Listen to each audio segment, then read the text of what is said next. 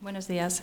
Bueno, el esquema que voy a seguir es el siguiente. Primero hablaré un poco de técnica, que me parece importante comprender cómo hacemos la ecografía, el Doppler, contraste y el TAC. Luego eh, valoraré las principales complicaciones que podemos ver y finalmente hablaré brevemente sobre la biopsia renal y sus complicaciones. Bueno, como ya sabemos todos, la ecografía es la técnica que vamos a emplear para monitorizar el trasplante renal, al tratarse de un órgano superficial, fácil de insonar y que tiene una serie de ventajas respecto a otras técnicas, como ser una exploración no ionizante en pacientes a los que vamos a realizar múltiples exploraciones y, esta, eh, y utilizaremos contrastes no nefrotóxicos. Utilizaremos transductores de baja frecuencia y el protocolo de seguimiento será variable según los centros. Inicialmente realizaremos una ecografía basal a las 24 horas y ecografías de control en función de evolución del órgano. Primero valoraremos con ecografía en modo B o en escala de grises el tamaño del riñón en longitudinal y transversal. Hay que tener en cuenta que en las dos primeras semanas puede haber cierta hipertrofia. Valoraremos también la diferenciación corticomedular y la vía excretora, pudiendo encontrar en ocasiones cierta ectasia por denervación. Y también buscaremos colecciones. Seguidamente, pasaremos a valorar el injerto con el Doppler color. El Doppler color es una técnica que nos va a permitir valorar la vascularización de forma cualitativa la intensidad de color va a venir eh, determinada por la velocidad de flujo. Como ya sabéis, el flujo arterial y venoso tiene un color opuesto. Por consenso, el flujo rojo es el que se dirige hacia el transductor y el azul el que se aleja. En el trasplante renal comprobaremos permeabilidad de arteria vena renal y de arterias interlobares principales. El Doppler color no nos va a aportar información sobre la perfusión cortical, sobre arteriolas ni capilares. Para eso disponemos del Power Doppler o Angiodoppler, que es un Doppler más sensible para detectar flujo lento. A diferencia del anterior, este Doppler no nos va a decir nada sobre velocidad ni sobre dirección, pero sí nos permite valorar todo el árbol vascular desde las arterias renales, las arterias arcuatas y las arterias más distales, como vemos en estas dos imágenes de ecografía Power. A diferencia del anterior, este lo vamos a ver todo de un color. Una vez realizada una valoración cualitativa con Doppler o con Power, vamos a pasar a realizar una valoración cuantitativa con el Doppler espectral o duplex. Con este Doppler lo que analizamos es la velocidad del flujo vamos a valorar tanto la arteria y la vena renal y después nos vamos a ir a los vasos intraparenquimatosos para calcular los índices de resistencia. Los índices de resistencia los calcularemos en la unión de la corteza con la médula y con la onda ya obtenida lo que medimos es la velocidad picosistólica que marcamos en rojo y la picodiastólica. A partir de estas dos velocidades el ordenador nos calcula el índice. La elevación de los índices lo que representa es una remodelación de la microcirculación con un aumento de la resistencia al riñón. Y esto va a aparecer en múltiples entidades en el posttrasplante, como son el rechazo, la nefrotoxicidad, hay inmunosupresores, la necrosis tubular aguda, la obstrucción uroteral y la compresión por colecciones, además de otras entidades que veremos después, como son la necrosis cortical y la trombosis venosa. Además, podemos realizar ecografía con contraste. El único contraste aceptado es el hexafluoruro de azufre, que es un contraste intravascular puro. Como podéis ver, las moléculas tienen un tamaño similar a la del glóbulo rojo. Es un contraste no nefrotóxico, que eliminamos por la respiración o por metabolismo hepático a los 10-15 minutos. Podemos realizar múltiples inyecciones en el mismo paciente y la dosis empleada es de 2,4 mililitros en bolo con una inyección posterior de suero fisiológico de 10 mililitros para arrastre. Sí que necesitamos un software específico en el ecógrafo. Aquí tenéis unas imágenes estáticas de ecografía con contraste. Podemos ver cómo ha realzado todo el parénquima renal y la vena y la arteria también contrastadas. Y aquí vais a ver un pequeño vídeo en el que vais viendo cómo va entrando el contraste, cómo se... Eh, rellena todo el riñón y el drenaje por la vena. Muy bien. Respecto al TAC, nosotros realizamos muy poco TAC. Eh, lo importante es que nos sepamos exactamente qué es eh, la patología que estamos buscando, porque tanto el protocolo como la dosis de contraste, como el retraso que vamos a realizar dependerá de esto. ¿no? Podemos realizar TAC urografías como este que tenéis aquí, en lo que vamos a hacer diferentes fases, como una fase nefrográfica para evaluar todo el parénquima renal y una fase excretora para la valoración de la vía urinaria. O bien podemos realizar estudios más dinámicos con eh, fase arterial, fase venosa cuando buscamos hematomas, cuando buscamos sangrados o bien otras patologías como la estenosis de la arteria renal. Bueno, vamos a hablar ya de las principales complicaciones que podemos diagnosticar con estas técnicas de imagen que he descrito. En primer lugar, las colecciones, como ya ha comentado el doctor Vidal, aparecen en un porcentaje alto de los trasplantes renales. La importancia va a venir determinada por su tamaño, su localización y su crecimiento. Por imagen no hay hallazgos específicos, pero sí la cronología y algunas características pueden sugerir el diagnóstico. El diagnóstico definitivo va a ser por punción. Por orden de, aparición eh, tras el trasplante nos vamos a encontrar con hematomas, urinomas, accesos y linfoceles. Los hematomas son muy frecuentes en el posttrasplante inmediato y también tras la realización de biopsias renales. La mayoría van a ser pequeños y se van a resolver espontáneamente. La ecografía en escala de grises y el Doppler infrastima el tamaño del hematoma. En función del tiempo de evolución nos vamos a encontrar con hematomas anecoicos o negros, como vemos aquí, hematomas más ecogénicos eh, en las colecciones que son agudas. En este caso, como podéis ver, se diferencia muy mal del resto eh, de los tejidos. O bien en los hematomas crónicos veremos colecciones hipoecoicas heterogéneas con septos. Cuando el hematoma comprime el riñón o el ilio, eh, podremos encontrar una disminución de la vascularización y una elevación de los índices de resistencia. La ecografía con contraste es una técnica más sensible para cuantificar y detectar hematomas. Como podéis ver, las colecciones hemáticas no realzan. Además, el contraste nos permite valorar el sangrado activo. Vamos a ver este vídeo, empieza ahora. Vale, podemos ver tras la administración de contraste cómo realza todo el parénquima y si esperamos un poco, en la cortical veremos este foco de sangrado eh, que corresponde al sangrado activo. Con TAC también podemos detectar y cuantificar estas colecciones. La densidad va a depender en función del tiempo de evolución del hematoma, al igual que nos pasa con la ecografía. El hematoma agudo va a ser más hiperdenso, más blanco, mientras el hematoma crónico lo veremos más hipodenso, similar al agua. También con TAC veremos al igual que con ecografía, los sangrados activos, como estos focos hiperdensos en la superficie del riñón que rellenan la colección. Como podéis ver, la correlación con la ecografía con contraste que os he mostrado antes, que con, con la ecografía muchas veces vemos mejor los focos de sangrado. Respecto a los urinomas o fugas urinarias, son complicaciones muy frecuentes que corresponden a la extravasación de la orina en cualquier punto de la vía excretora. En ecografía vamos a ver estas colecciones líquidas, anecoicas, sin septos, que aumentan de tamaño rápidamente y que pueden producir ascitis urinaria. Con ecografía podemos realizar drenaje, diagnóstico y también terapéutico. Con el TAC urografía, como hemos visto antes, veremos estos eh, puntos de extravasación de contraste que determinan dónde está la rotura de, la vía. También podemos realizar otras exploraciones como esta pielografía por nefrostomía en la que podremos eh, identificar el punto de extravasación. Los accesos son el resultado de la infección del trasplante o de los órganos adyacentes. Con ecografía Doppler veremos colecciones hipoecoicas negras que pueden tener eh, color en la pared. Una vez más va a ser el contraste el que nos va a delimitar mejor el tamaño de la colección y nos va a permitir diferenciar lo que es área flemonosa de acceso. Los linfoceles son colecciones líquidas post-trasplante, menos son frecuentes, aparecen más tardíamente. En ecografía vamos a ver colecciones muy bien definidas, anecoicas, como esta colección periférica, que pueden comprimir el parénquima renal. La ecografía nos va a servir también para eh, realizar eh, drenaje según el tamaño y en ocasiones cuando la colección recurre se, pueden realizar, eh, se puede realizar instalación de agentes esclerosantes. Con el TAP vamos a ver colecciones anecoicas muy bien definidas con una atenuación similar al agua. Respecto a las complicaciones vasculares que vemos en el trasplante renal, en primer lugar, la estenosis de la arteria renal va a ser la complicación más frecuente. En el caso del post-trasplante inmediato, la estenosis la vamos a encontrar próxima a la anastomosis.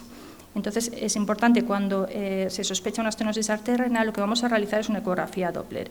Inicialmente vamos a valorar el parénquima renal. Nos vamos a encontrar típicamente esta onda, que es la que llamamos onda con patrón parvus tardus, que es una onda en la que la pendiente es progresiva y tiene un tiempo de aceleración prolongado, más de 80 milisegundos. Una vez vemos este hallazgo, tenemos que buscar en la arteria la zona de turbulencias o de aliasing, como podemos ver en la imagen, y aquí, en esta zona, colocaremos eh, el Doppler espectral y calcularemos la velocidad. En el caso del trasplante renal consideramos una velocidad superior a 250-300 centímetros por segundo para diagnóstico de estenosis arterial renal, que es una velocidad superior a la que utilizamos en el, en el riñón nativo.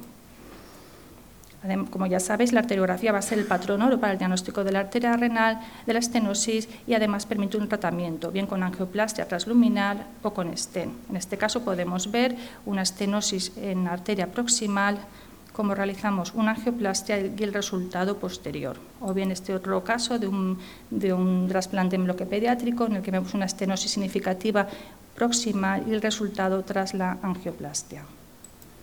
La trombosis de la arteria renal es una entidad muy rara en la que vamos a encontrar eh, una ausencia de flujo tanto en el parenquima renal como en la arteria y en la vena. Con la ecografía con contraste veremos este riñón que no realza absolutamente nada.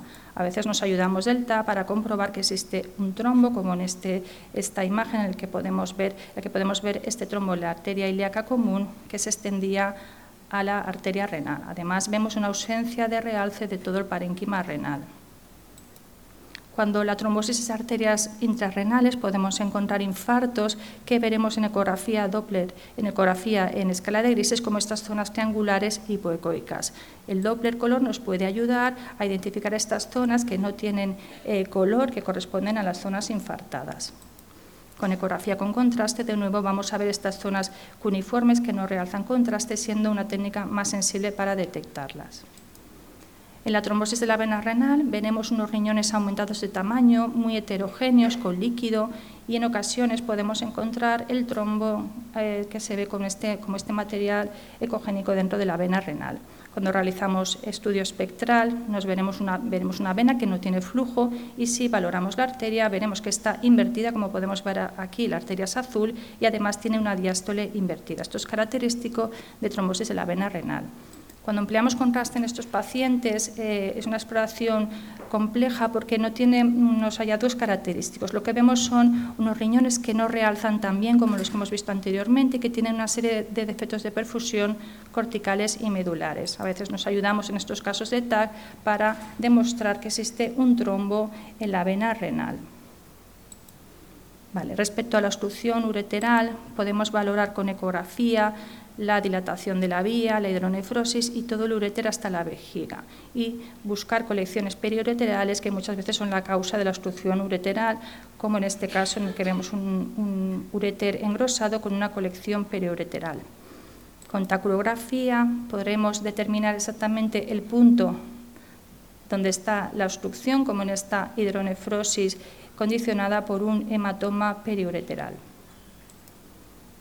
Y finalmente, la necrosis cortical, eh, mm, como ya sabéis, es una entidad rara eh, que implica una pérdida funcional del riñón.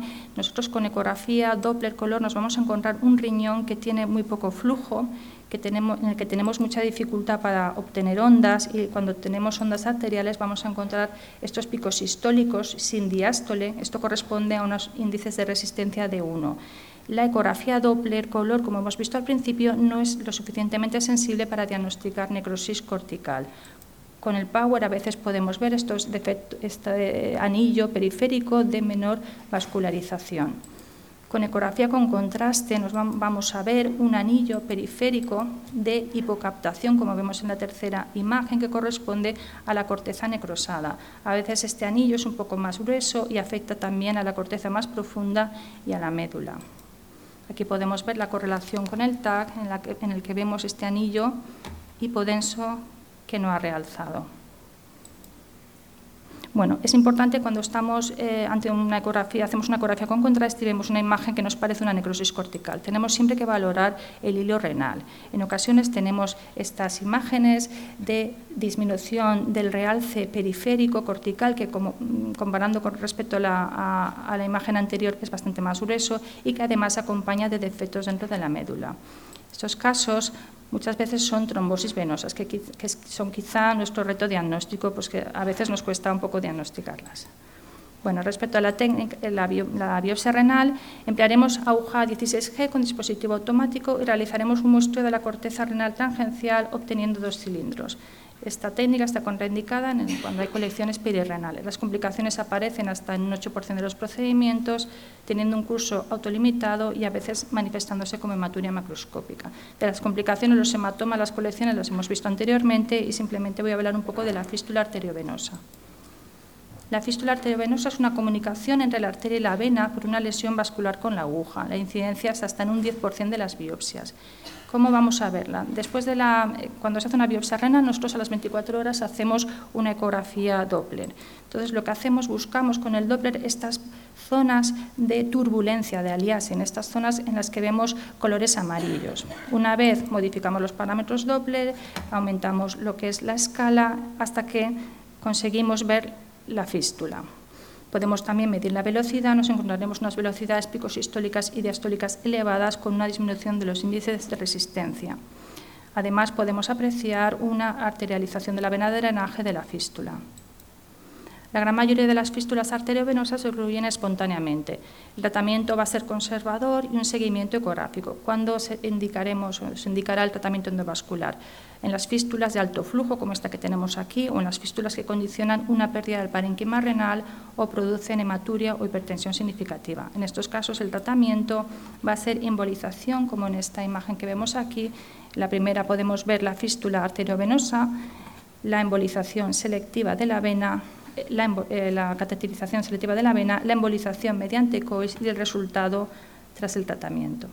Bueno, entonces un poco para resumir, eh, cuando se nos solicita desde el servicio de nefrología la primera ecografía en el trasplante inmediato, nosotros valoramos con ecografía en modo B, con Doppler color, con Power y con Doppler espectral, valoramos los índices de resistencia. Si esa exploración es normal, no hacemos ninguna más. Cuando en, en los casos en los que tenemos una disminución de la vascularización, unos índices de resistencia elevados, es cuando nosotros planteamos la posibilidad de hacer una ecografía con contraste.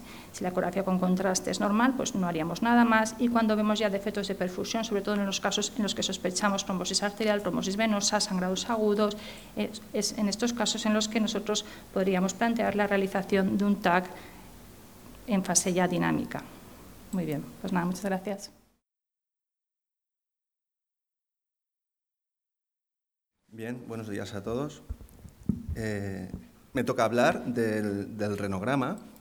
El renograma es una imagen molecular, una imagen funcional. Realmente no es más que la adquisición de imágenes dinámicas secuenciales inmediatamente tras la administración de radiofármacos que o bien por filtrado glomerular o bien por secreción tubular son rápidamente eliminados desde la sangre hacia la orina.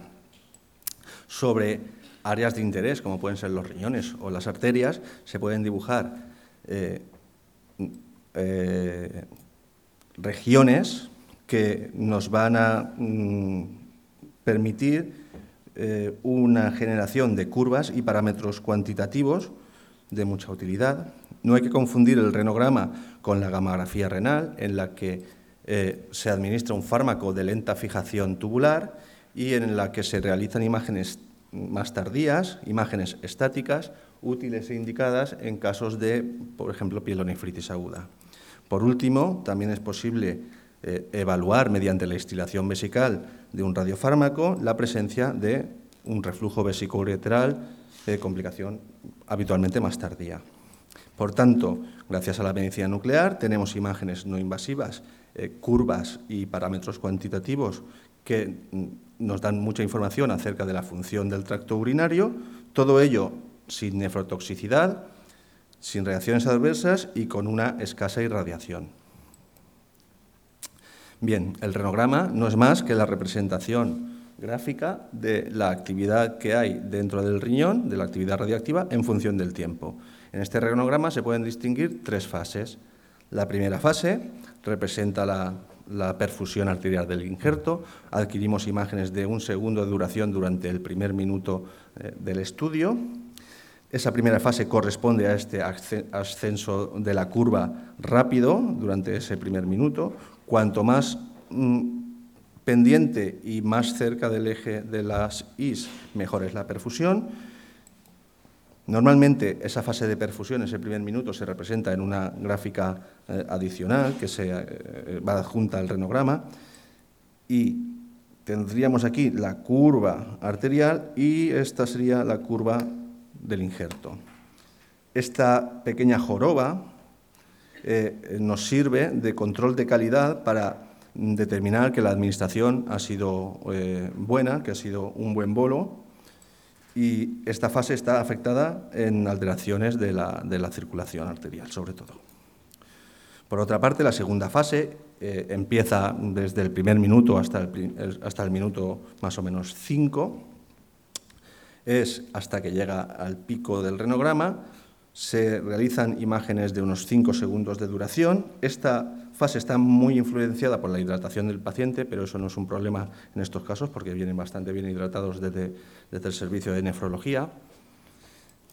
Sobre eh, esta zona del renograma se pueden generar parámetros cuantitativos, como por ejemplo puede ser el tiempo en el que se alcanza el máximo, que sería normal si fuera menor de 5 minutos, o el tiempo que se tarda en que la actividad máxima disminuya la mitad, que estaría, sería normal eh, si fueran menos de 20 minutos, la actividad máxima, por supuesto, que depende de la dosis de radiación eh, administrada, entre otros factores, eh, la función renal diferencial y otros.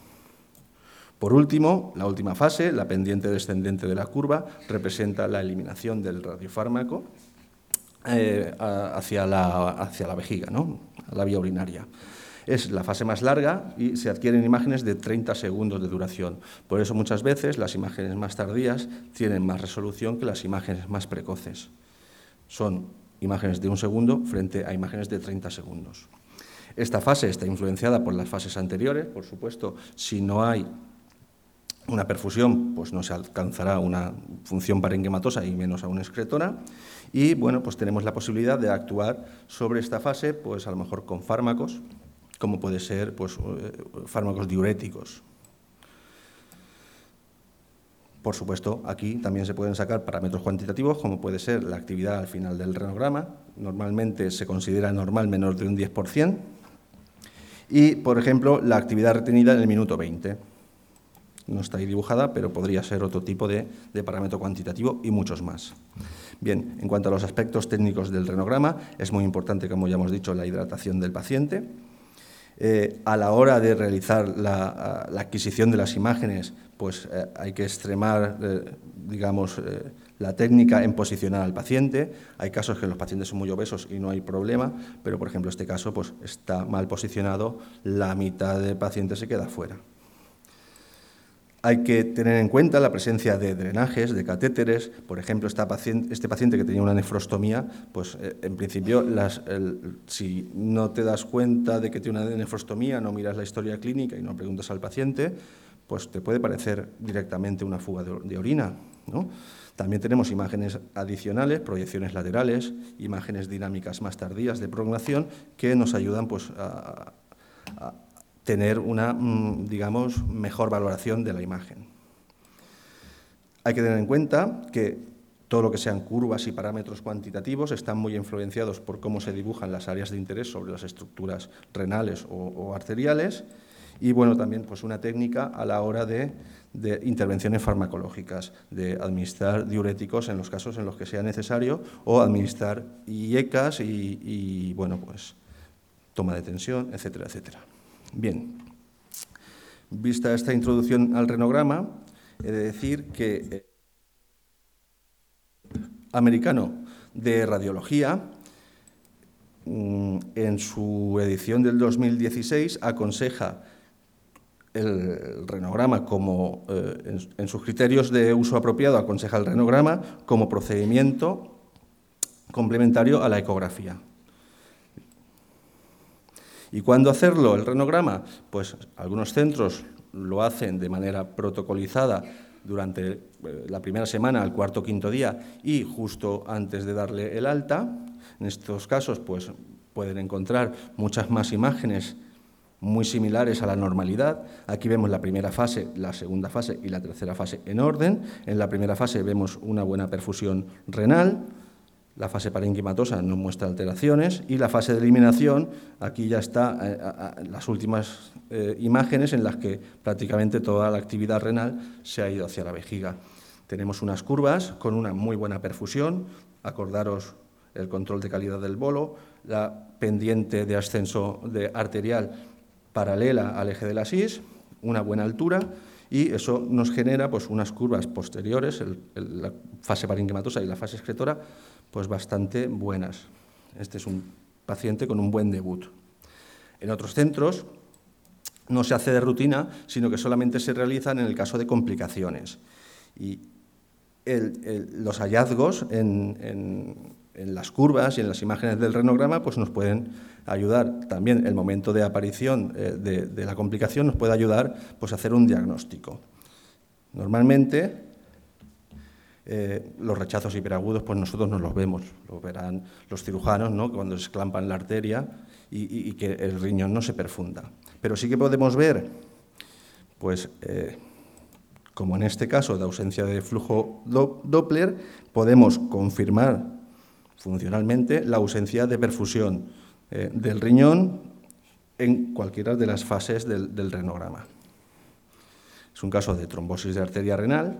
Normalmente se podría ver un área más fría en la zona del injerto, una zona de hipocaptación, pero sobre todo en las trombosis de la vena renal, que tienen mucho más edema y que tienen unos riñones mucho más eh, grandes, agrandados. Otros casos no son tan dramáticos ni tan irreversibles como, por ejemplo, este paciente en el que si miramos las curvas, eh, bueno, las imágenes eh, de perfusión, pues no encontramos la silueta eh, renal, nada más que a, partir de la fase ya parenquimatosa. Vemos una curva arterial bastante buena, pero una curva del renograma, que es la azul, eh, de perfusión renal muy mala. Una curva de renograma aplanada y con los parámetros cuantitativos por los suelos. En un paciente con microangiopatía trombótica por un síndrome hemolítico urémico atípico. Otras veces, pacientes como este, pues eh, digamos que controlándolos, tratándolos, y en el control evolutivo se puede demostrar pues cómo en el día más, en la primera segunda semana tenía una microangiopatía que a partir del tratamiento pues eh, evoluciona a mejor ¿eh? y se van mejorando ya los índices cuantitativos de la perfusión, de la función, etcétera. Pasamos a lo más frecuente que vemos aquí, que es la necrosis tubular aguda. Es una enfermedad que bueno, aparece a, partir de la, semana, de la primera semana, es muy precoz su aparición y se caracteriza por, una perfusión conservada y una, función, y una función disminuida. Aquí tenemos una imagen, vemos las imágenes de perfusión, como destaca eh, el injerto sobre el fondo, vemos una buena curva, de perfusión, pero la función está como enlentecida, no vemos un descenso, ¿eh? no vemos la curva que deberíamos ver cuando pues, eh, se acaba la oliguria y el, riñón pues, empieza a responder. Y vemos cómo en los controles evolutivos pues, también se pueden demostrar la mejoría funcional. Aquí tenemos otro caso en el que la perfusión no es tan bollante, no, no destaca tanto sobre la perfusión arterial, pero, y la función tampoco es, muy buena, pero la altura de la curva está bien y la biopsia nos dijo pues, que era un caso de necrosis tubular aguda. Tenemos una serie de eh, complicaciones más graves que la, que la, necrosis tubular aguda, algunas de ellas, que comparten características en el renograma. Son el rechazo y la toxicidad por el tratamiento eh, antirrechazo, ¿vale? que se demuestra como una perfusión arterial disminuida y, por tanto, una función disminuida. El momento de aparición puede ser clave para diagnosticar una u otra. Tenemos aquí unas imágenes dinámicas en las que el riñón en fosa ilíaca izquierda tarda en aparecer y tiene muy poca actividad. Si miramos las imágenes y las curvas de renograma, pues vemos otra vez que bueno, pues la perfusión está por los suelos y la función es totalmente plana, inservible. Es un paciente con un eh, injerto en fosa ilíaca izquierda que debutó muy bien, pero empieza con una pobre perfusión y lo, que encontró la biopsia es que no solamente una complicación puede ir hacia el injerto, sino que se pueden ir mezclando complicaciones y en este caso pues un rechazo agudo junto con una necrosis tubular y una microangiopatía hicieron pues, que el injerto pues, no siguiera adelante. Aquí tenemos otro caso, tenemos unas imágenes en otra escala de color diferente, en las que se ve una perfusión en la fosa ilíaca derecha y la aparición de un injerto ya de forma mucho más tardía en la fosa ilíaca izquierda. Es un paciente retrasplantado en el que vemos el riñoncito rojo perfunde bastante bien, una perfusión aceptable, y el riñoncito verde, que es el de la fosa ilíaca izquierda, pues que tiene un, rechazo, perdón, un rechazo crónico, una función eh, severamente deprimida, frente al paciente, bueno, al, riñón derecho que tiene una necrosis tubular aguda. Entonces aquí se puede diferenciar muy bien cómo la perfusión es índice después de lo que va a pasar en la función del injerto.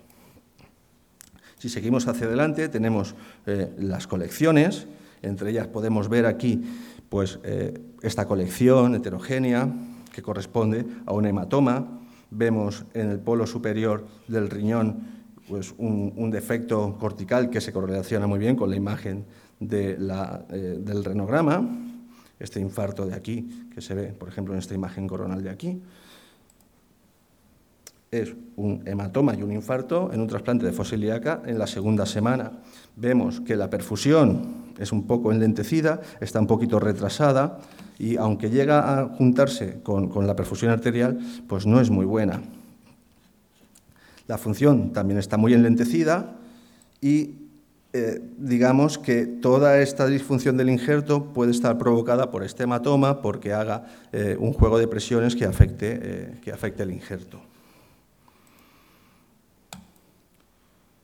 Tenemos aquí un caso con muchas citis, un riñón con una buena perfusión y una citis que, como veis, si tenemos las imágenes, estáis viendo cómo realmente la orina está fugando desde aquí en la región de la unión ureterovesical y se está distribuyendo por todo el peritoneo. Se pueden realizar imágenes tardías que demuestran esto, pero hay que tener cuidado con las imágenes muy tardías porque un paciente que tenga una mala función renal, eh, el radiofármaco tiende a, eliminarse por vía hepática y en esos casos eh, la eliminación desde la vesícula al intestino puede simular una... ¿Ha acabado ya el tiempo? Puede simular una fuga cuando realmente lo que estamos viendo es una vía alternativa de eliminación del radiofármaco en casos de insuficiencia renal. Aquí tendríamos las imágenes y bueno, pues tenemos una buena perfusión y una buena eh, función, aunque sí que es verdad que la fase de eliminación, que nos gustaría que estuviera así, está un poquito retrasada. Pero ese retraso realmente no es un retraso a expensas de alguna obstrucción, sino que es un retraso eh, probablemente mixto, se deba a la obstrucción en sí que está produciendo el, llenado del peritoneo y también a la función retrasada del injerto. Acabando ya, podemos eh, ver también casos de obstrucciones eh, del uréter, Veis cómo la imagen está bien perfundida. La imagen de la fase parenquimatosa muestra un defecto mm, medular que correspondería como a una hidronefrosis y la imagen más tardía ya de la fase de excreción pues muestra una pelvis extrarrenal con una morfología muy parecida a la que se puede encontrar en, los pacientes con estenosis de la unión pielureteral. Por supuesto, la curva de perfusión es muy buena la función es acumulativa. Realmente tenemos que darnos cuenta en la cantidad de actividad que tiene este, este este riñón, eh, que llega incluso a las 2.000 cuentas. No es una función, la curva sería similar en una función enlentecida, pero la altura no sería tanta. Este patrón acumulativo nos obliga a valorar la posibilidad de administrar un estímulo diurético, se realizan unas imágenes de prolongación y se eh, mm, ve cómo una vez administrado el diurético el paciente responde, elimina, no tanto como queríamos, pero elimina descartándose una obstrucción completa. Alguna actuación habrá que hacer allí. Pero bueno. Tenemos aquí otro caso, ya acabando, que es eh, una fístula, como nos eh, ha comentado la doctora Blanc, una fístula arteriovenosa con, con su curva de flujo, ¿no? ¿cómo se dice esto? Y el renograma nos, eh, nos, da información adicional, es decir, si vemos las imágenes secuenciales, vemos que esta fístula lo que está causando es una disminución de la función de la, prácticamente la mitad eh, interna del, del injerto. Fijaros la curva, sin embargo, como tiene una buena perfusión, una función cuya altura no es muy alta, pero tenemos la mitad de un riñón, y una biopsia compatible con necrosis tubular aguda. Tenemos aquí un caso de infección. Eh, el paciente tiene un defecto de perfusión en la ecografía del 30% del total, que eh, para nosotros pues no, no es tanto. En un paciente que presenta cambios isquémicos en la biopsia, con una perfusión que está en el límite de la normalidad y con una función muy similar a la de la necrosis tubular aguda, pero que en este caso pues lo que tiene el paciente es una infección por el virus Beca. Entonces, pues hay defectos corticales, como si fueran pielonefríticos. No sabemos cuál es el origen de ese defecto, pero sí que podemos ver cómo está eh, la función. Tenemos aquí otro paciente en el que se ven infartos corticales, una perfusión y una función bastante aceptables, y es un paciente otra vez con necrosis tubular agudo, aguda y vemos cómo hay correlación de los hallazgos de la ecografía con los hallazgos eh, de la imagen eh, renal en, el renograma. Por último, decir que las infecciones son mejor visualizadas con fármacos de fijación lenta como el DMSA mirar este caso, que tiene una curva bastante aceptable, pero si nos damos cuenta, parte de ese riñón, que aquí no vemos bien, está hipoperfundido y podemos sacar una función renal diferencial, la parte que está bien perfundida, la parte que no está bien perfundida y que nos produce una curva plana y que mediante imágenes en diferentes proyecciones, diferentes de anterior, posterior, oblicuas, podemos ver cómo hay una zona que corresponde a una ausencia de perfusión o de función en ese, en ese riñón tanto en el, polo medial como en el lateral. Por tanto, para acabar ya, ahora sí, eh, decir que el renograma está aconsejado por sociedades científicas, como el Colegio Americano de Radiología, que con una escasa irradiación nos mm, da información complementaria a la eh, información morfológica, nos da una información funcional que otras pruebas no puede eh, aportar esa información y esas imágenes del renograma se correlacionan también con las curvas y los parámetros cuantitativos que solemos obtener. Destacaremos la curva de perfusión como la curva más importante que nos va a dar eh, más información pronóstica de cómo eh, va a evolucionar y, cómo va a durar ese, eh, trasplante.